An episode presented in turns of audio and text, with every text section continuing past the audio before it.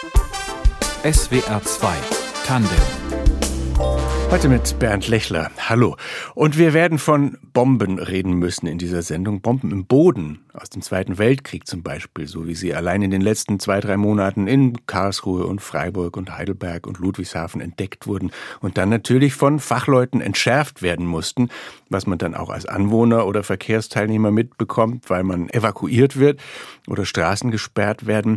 Und diesen Kampfmittelbeseitigungsdienst oder Kampfmittelräumdienst, der dafür zuständig ist, den leitet Ralf Fendel beim Regierungspräsidium in Stuttgart, zuständig für ganz Baden-Württemberg. Und er ist heute unser Studiogast. Willkommen bei Tandem, Herr Fendel.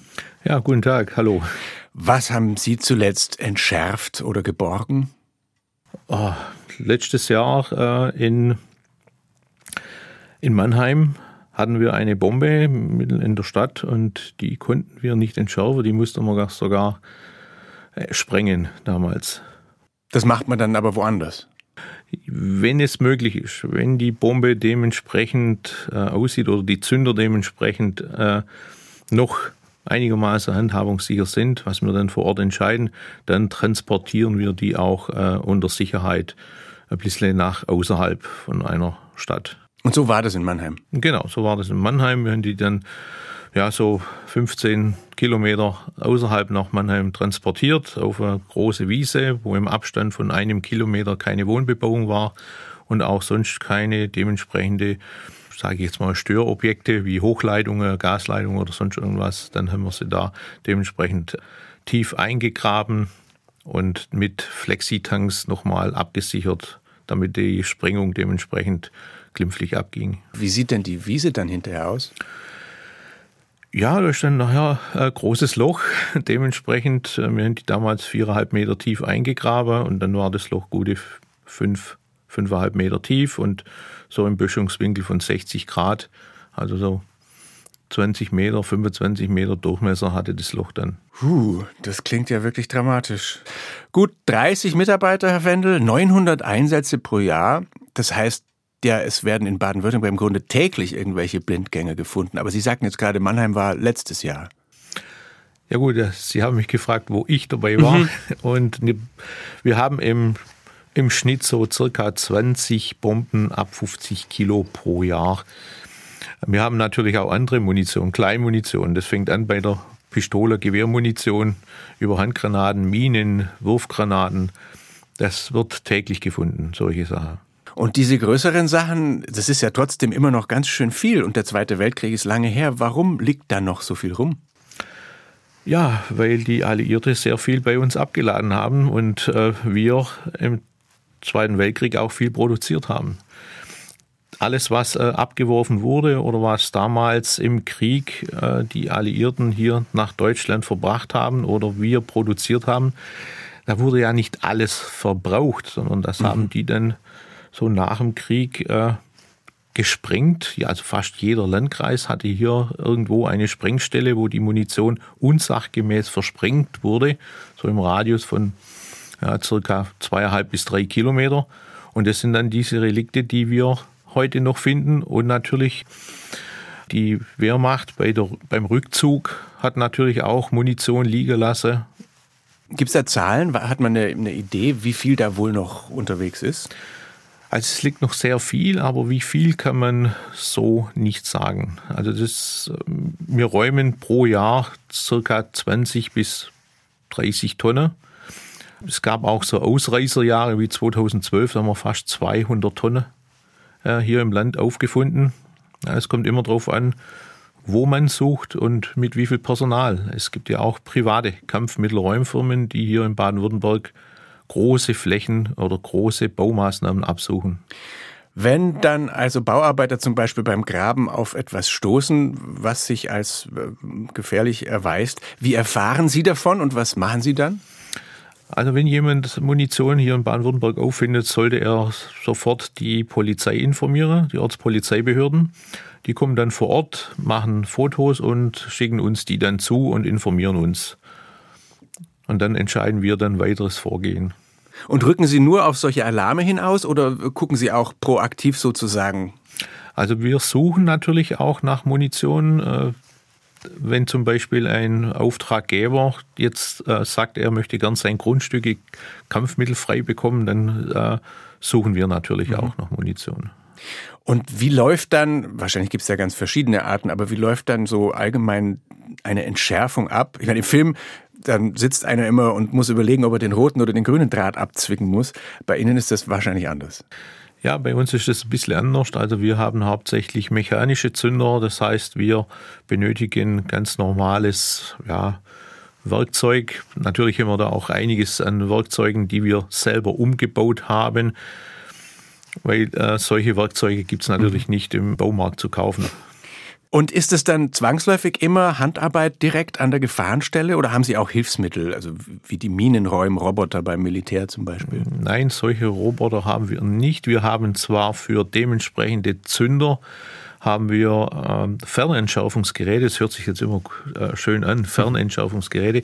Aber trotzdem benötigen wir noch immer mehrere Stunden Zeit, um dieses Fernentschärfungsgerät an der Bombe anzubringen, um diesen Zünder aus der Ferne zu entschärfen. Aber das machen wir nur bei dementsprechende Langzeitzünder zum Beispiel. Langzeitzünder besprechen wir auch noch und natürlich fragt man sich jetzt schon die ganze Zeit, oh Gott, und denkt man dann dauernd, jeden Moment kann es krachen, aber das besprechen wir nachher noch. Ich würde gern noch beim Berufsbild bleiben, einen Moment. Wie heißt denn der, der, die Tätigkeit ganz genau? Die Berufsbezeichnung. Ist eigentlich kein Beruf, aber es, mittlerweile heißt es, wir sind fachtechnisches Aufsichtspersonal in der Kampfmittelbeseitigung. Und es ist ein, ein arbeitsteiliges, spezialisiertes Feld. Also es gibt Feuerwerke, Munitionsvorarbeiter, Munitionsarbeiter, Verwaltung auch klar und Luftbildauswerter. Das heißt, man guckt sich sowas auch von oben an. Richtig. Also jeder Bürger, der bauen möchte, kann bei uns einen Antrag stellen auf Überprüfung seines Grundstücks. Das läuft dann bei uns in der Luftbildauswertung auf. Wir haben mittlerweile 117.000 Luftbilder von den Alliierten gekauft, also von Amerikanern und von den Engländern und sichten diese Bilder.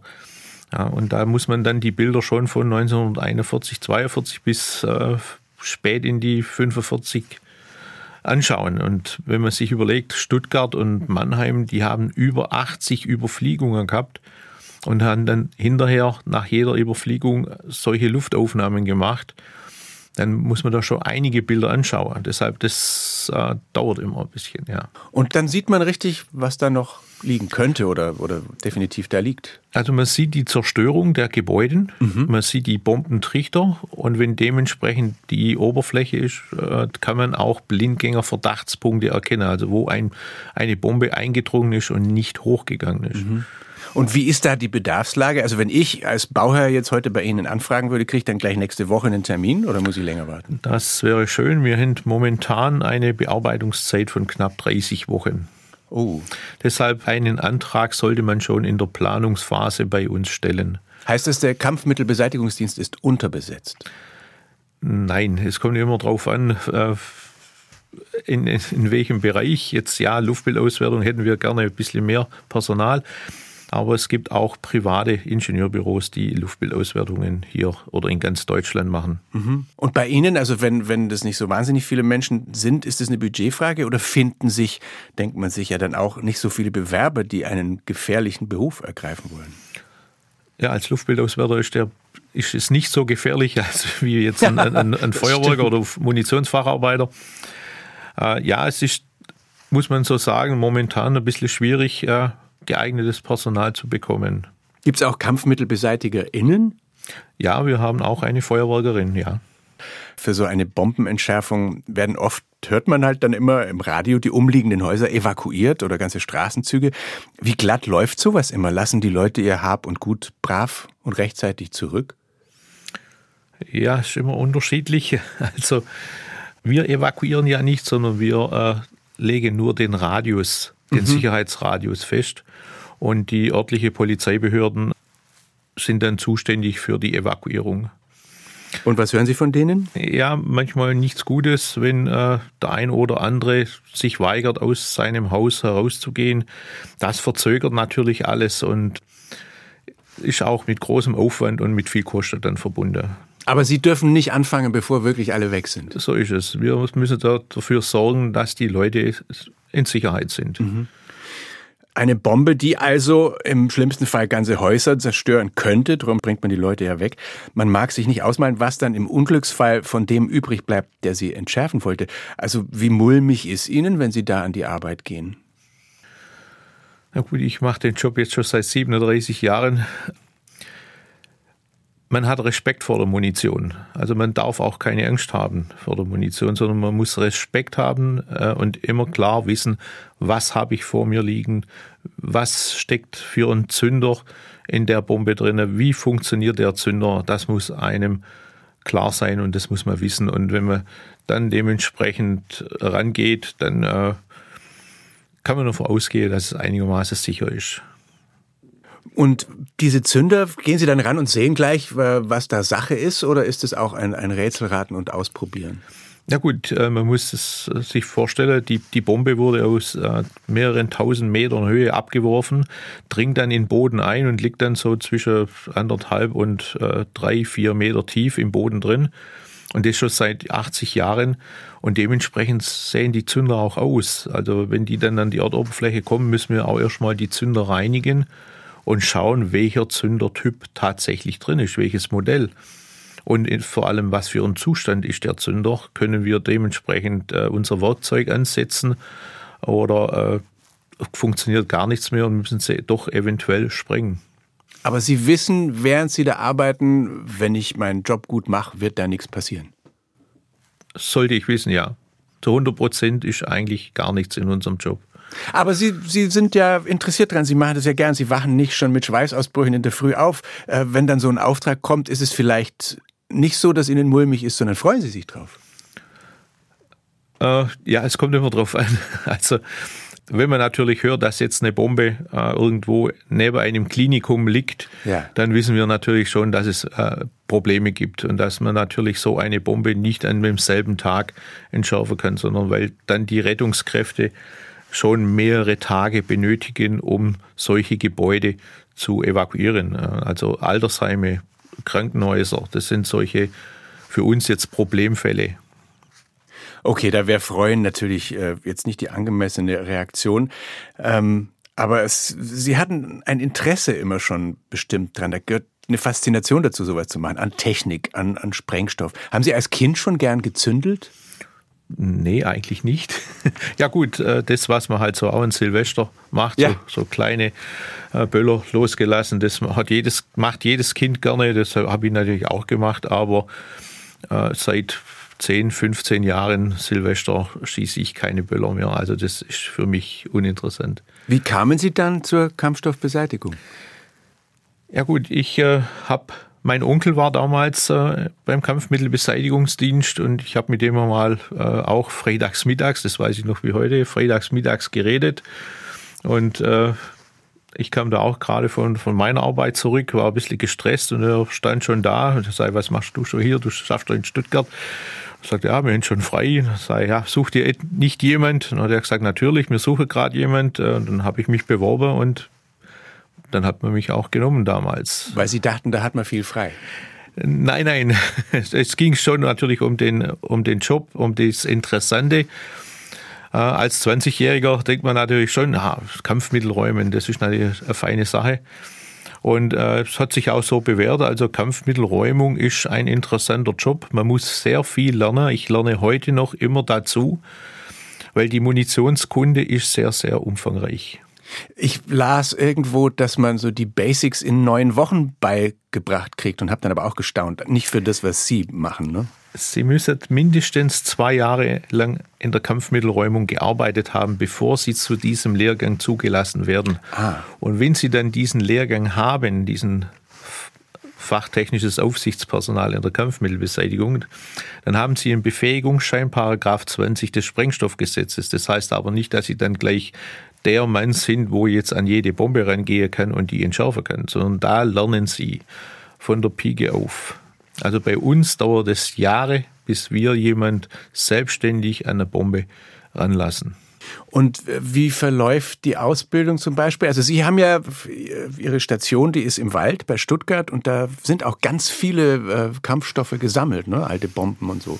Wir haben ein Museum bei uns, ein, äh, eine Lehrmittelsammlung, wo wir unseren Kollegen die Munition näher bringen. Also die ganze Zündertechnik, das müssen die alles anhand von unseren äh, delaborierten Exponaten erlernen. Und natürlich auch im scharfen Einsatz gehen sie mit raus mit erfahrenen Kollegen, aber nicht nur ein paar Mal, sondern über Jahre hinweg. Und wenn Sie sagen, Sie lernen immer noch dazu, wie, wie lernen Sie dazu? Wie bildet man sich weiter? Was sind das für Sachen, um die es da geht? Ja, ist gut. Es gibt mehrere Datenbanken. Es gibt äh, Datenblätter. Wir haben die Originaldatenblätter vom Zweiten Weltkrieg von den Amerikanern, Engländer, Franzosen, auch deutsche Datenblätter. Das sind äh, unsere Lehrgangsunterlagen, mit denen lernen wir immer noch. Und das ist ja so umfangreich. Jede Nation hatte ja von der Pistole, Gewehrmunition bis hoch zur großen Bombe. Ich spreche jetzt hier in Baden-Württemberg. Das größte, was abgeworfen wurde, ist eine HC 4000. Das ist eine Luftmine, die wiegt 1,8 Tonnen. Mhm. Ja, und da dazwischen ist sehr, sehr viel Munition. Und jede Nation hatte sehr viel Munition und jeder hatte andere Kaliber, andere Zünder, andere Zündertechnik. Und da sollte man schon äh, einiges kennen. Arbeiten Sie dann fürs Know-how auch mit der Bundeswehr oder mit der Rüstungsindustrie zusammen? Also es ist so, wenn wir jetzt Munition tatsächlich finden, wo wir uns nicht so hundertprozentig sicher sind, dann machen wir da Fotos davon und äh, vermaßen das Ganze und schicken das natürlich bundesweit erstmal an die andere Kampfmittelräumdienste der Länder und auch an andere, ja, wie zum Beispiel die Bundeswehr oder auch an die Armee nach Schweden, Norwegen, Belgien, Luxemburg, da haben wir überall unsere Kontakte. Und weil Sie gerade erzählt haben oder beschrieben haben, wie man das, wie oft man mitgehen muss, bis man dann zum ersten Mal selber äh, ran darf, sag ich mal, erinnern Sie sich an Ihre erste Entschärfung? Eig eigentlich nicht mehr. ist schon zu lange her. Also ich hatte schon im ersten Jahr oder im zweiten Jahr, wo ich dort war, äh, schon war ich dabei bei Bombeentschärfungen. Und ich glaube, war schon im dritten oder vierten Jahr, da war ich noch Munitionsarbeiter.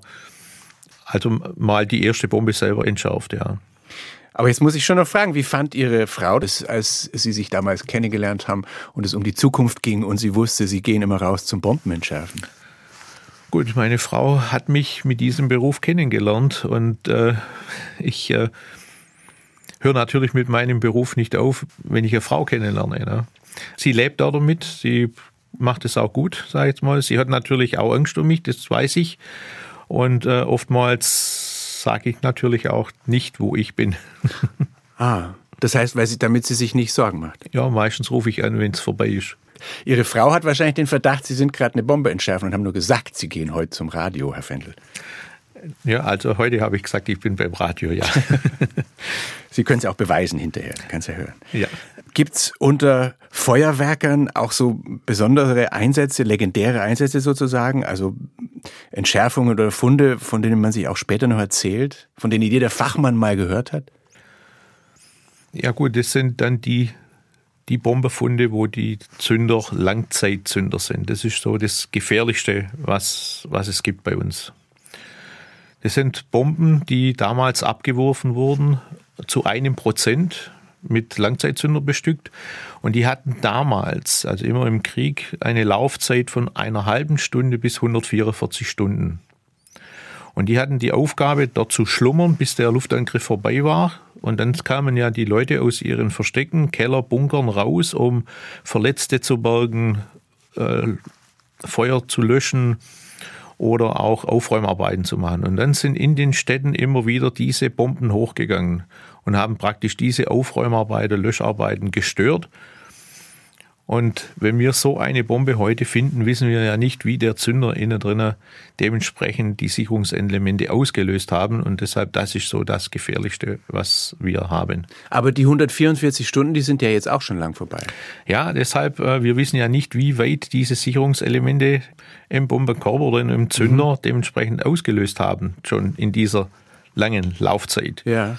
ja da ist ein Zelluloidbauteil drin und äh, Acetonampulle. Und dieses Aceton wird zerdrückt in der Luft noch beim Abwurf und zerfrisst ein Zelluloidbauteil. Und jetzt wissen wir halt nicht, wie weit das alles passiert ist bei dem Luftangriff. Wie findet man das raus?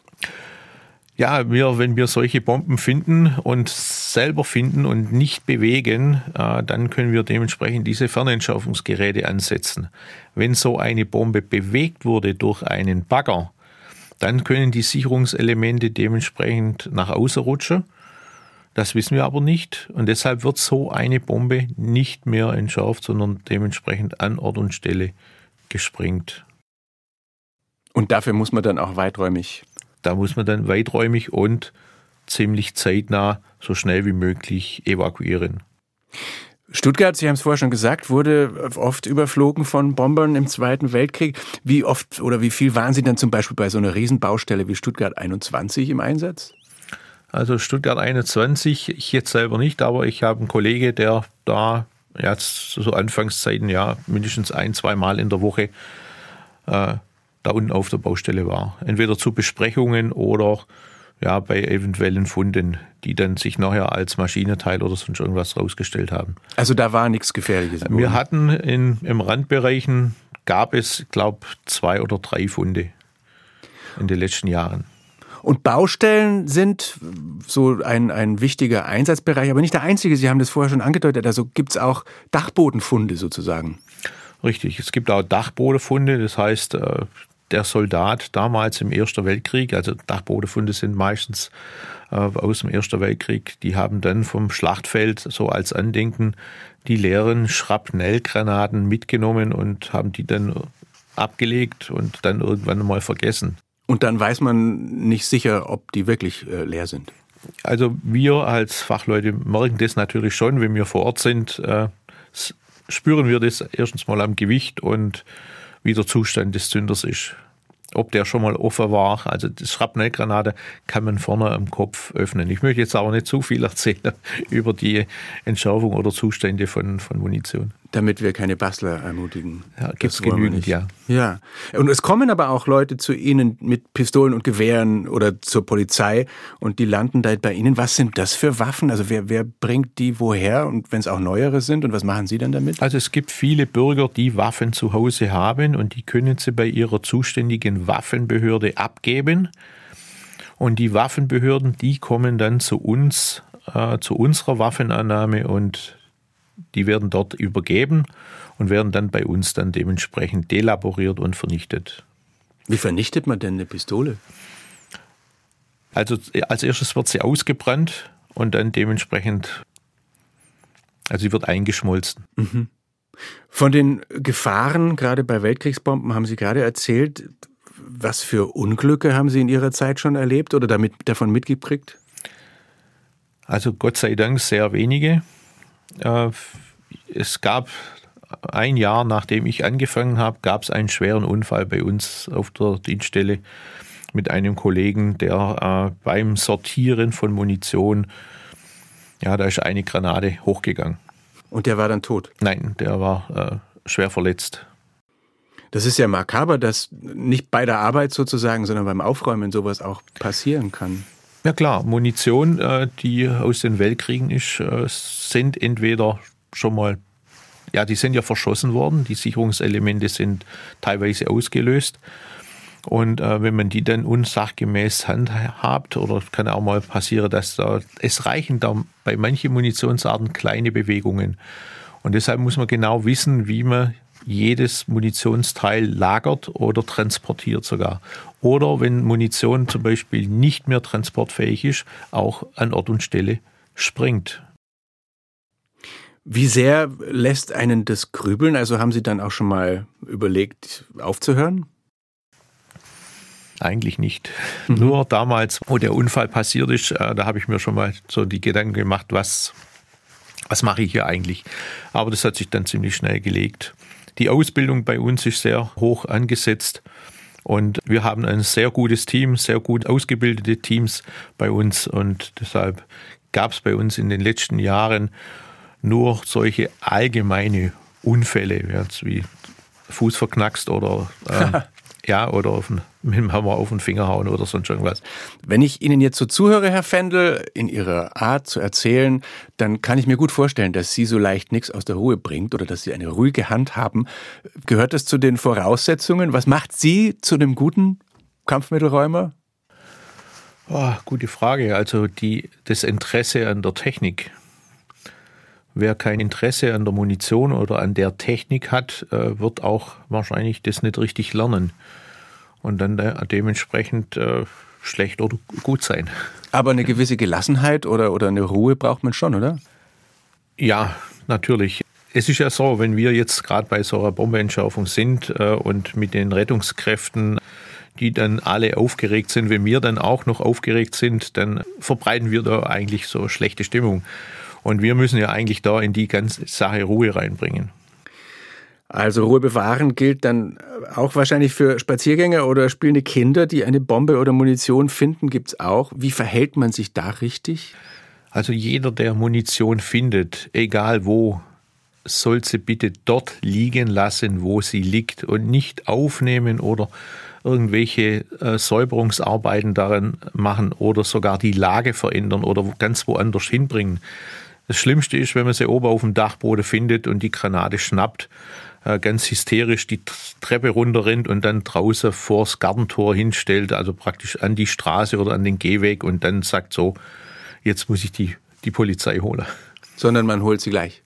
Man holt sie dort, wenn man sieht, oben auf dem Dachboden, jetzt liegt sie da, weil da liegt sie auch sicher, da lag sie die letzten 100 Jahre oder 80 Jahre und dann kann man sie auch eventuell noch eine Nacht liegen lassen. Wenn sie aber draußen auf der Straße liegt, dann äh, ist es ein Problem, weil derjenige hat sie bewegt, man weiß nicht, was da drin passiert ist und dann ja, deshalb dort liegen lassen. Oder wenn man sie mitten im Wald findet und dann aus dem Wald rausschleppt und dann irgendwo an, an ein Bahngleis oder an, an die nächste Bundesstraße legt. Das ist alles schon vorgekommen. Was, was war Ihr haarsträubendster Leichtsinnsfall? Also ich habe es nur mitgekriegt. Äh, ein Vater hat beim Dachbodenausbau oder ja, hat er ausgeräumt, hat er eine Handgranate gefunden und schnappt sie sich die Handgranate und schmeißt sie dann zum Dachfenster raus. Also es ist so ein kleines Fenster am, am Giebel und schmeißt sie die raus und zu mir hat er nachher gesagt, ja normalerweise treffe ich so ein kleines Loch nicht und dann flog die da raus und wie sie rausfliegt, denkt er sich, oh Mensch, meine zwei Kinder spielen unten auf der Schaukel. Und dann rennt er hinterher und sieht noch, wie die Handgranate unten auf der Wiese neben der Schaukel bum, bum, bum wegrollt. Die ist nicht hochgegangen, das ja, Gott sei Dank. Und die Kinder hätten nicht einmal was gemerkt. Aber er war, wo wir mehrere Stunden später ankamen, immer noch äh, ja, sehr bleich im Gesicht. Ja, wir sind hier im Studio, auch äh, ich und hinter der Scheibe in der Regie und der Redakteur auch alle ganz bleich. Das ist ja unglaublich. Wie ist denn Ihr Verhältnis zu den Kampfmitteln? Also Sie sagen, man braucht ein Interesse für Technik, das heißt, Sie gehen da schon auch technisch nüchtern irgendwie ran. Aber wenn Sie so erzählen mit dem Langzeitzünder, wie der funktioniert, da haben solche Bomben ja schon auch irgendwie eine moralische Ladung. Da steckt ganz schön Grausamkeit drin. Ja, was soll ich jetzt sagen? Äh, es ist so, die Menschen können nichts besser als Munition und Waffen herstellen. Und jede Nation kann das. Würden wir unsere Intelligenz und unser, unser Wissen dazu nutzen, äh, andere Ressourcen statt an Waffen und Munition, dann hätten wir es wahrscheinlich viel, viel einfacher auf dieser Welt. Und das beste Beispiel haben wir jetzt gerade im Moment. Ja, da, da denkt man natürlich bei diesen Kriegswaffen unweigerlich an den gegenwärtigen Krieg auch in der Ukraine. Wird da auch noch viel im Boden bleiben, wenn dieser Krieg hoffentlich bald vorbei ist und dann die Räumdienste, sind die dann auch noch nach Jahrzehnten beschäftigt? Wie bei jedem Krieg, egal wo auf dieser Welt, wird nach jedem Krieg geht der richtige, die richtige Arbeit erst richtig los. Diese Aufräumarbeiten.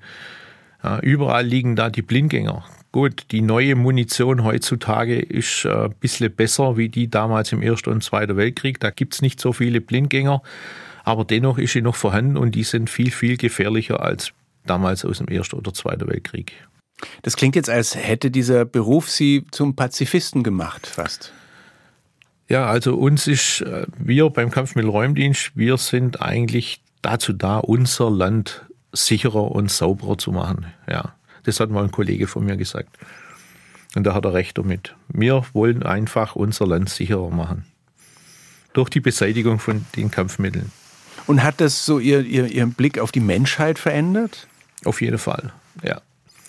Wenn man sieht, äh, was wir alles herstellen können. Es gibt denkende Bomben, es gibt Minen, Seeminen, die, die anhand von, von der Rotation von einem Propeller erkennen kann, ob das Schiff feindlich oder das eigene ist. Und da wird Energie reingesteckt, weil man da sehr viel Geld noch mit verdienen kann. Und wo man halt kein Geld verdienen kann, wird die Menschheit nicht ihr Wissen und ihr, ihre Fähigkeiten einsetzen. Und Sie machen es wieder sicherer, sagen Sie gerade. Ist das so der, das, was, was, was der Sinn dieses Berufs ist, auch für Sie und was Ihnen das gute Gefühl gibt dabei? Ja, also ich äh, kriege immer wieder gute Rückmeldungen. Jeder ist froh, wenn wir äh, ein Kampfmittel sicher entschärft und geborgen und auch vernichtet haben. Jeder ist dann glücklich. Ja, bloß wenn wir mal was finden, dann ist die Anspannung immer da, aber hinterher sind alle wieder froh, wenn das Teil weg ist. Wie lange wird man noch Kampfmittelbeseitigungsdienste brauchen? Jahrzehnte. Mehrere Jahrzehnte. Also wenn ich Kinder hätte, würden meine Enkel wahrscheinlich auch noch in der, ja, die Zeit erleben, wo man noch Kampfmittel hier in Deutschland finden wird. Dann wünsche ich Ihnen jetzt weiterhin eine ruhige Hand, Herr Fendel. Bleiben Sie heil und danke, dass Sie bei uns in der Sendung waren. Ja, vielen Dank für die Einladung. SWR 2 Tandem mit Ralf Fendel. Redaktion Fabian Elsässer, Musik Tristan Reiling, Technik Michael Teubel und ich bin Bernd Lechler. Tschüss.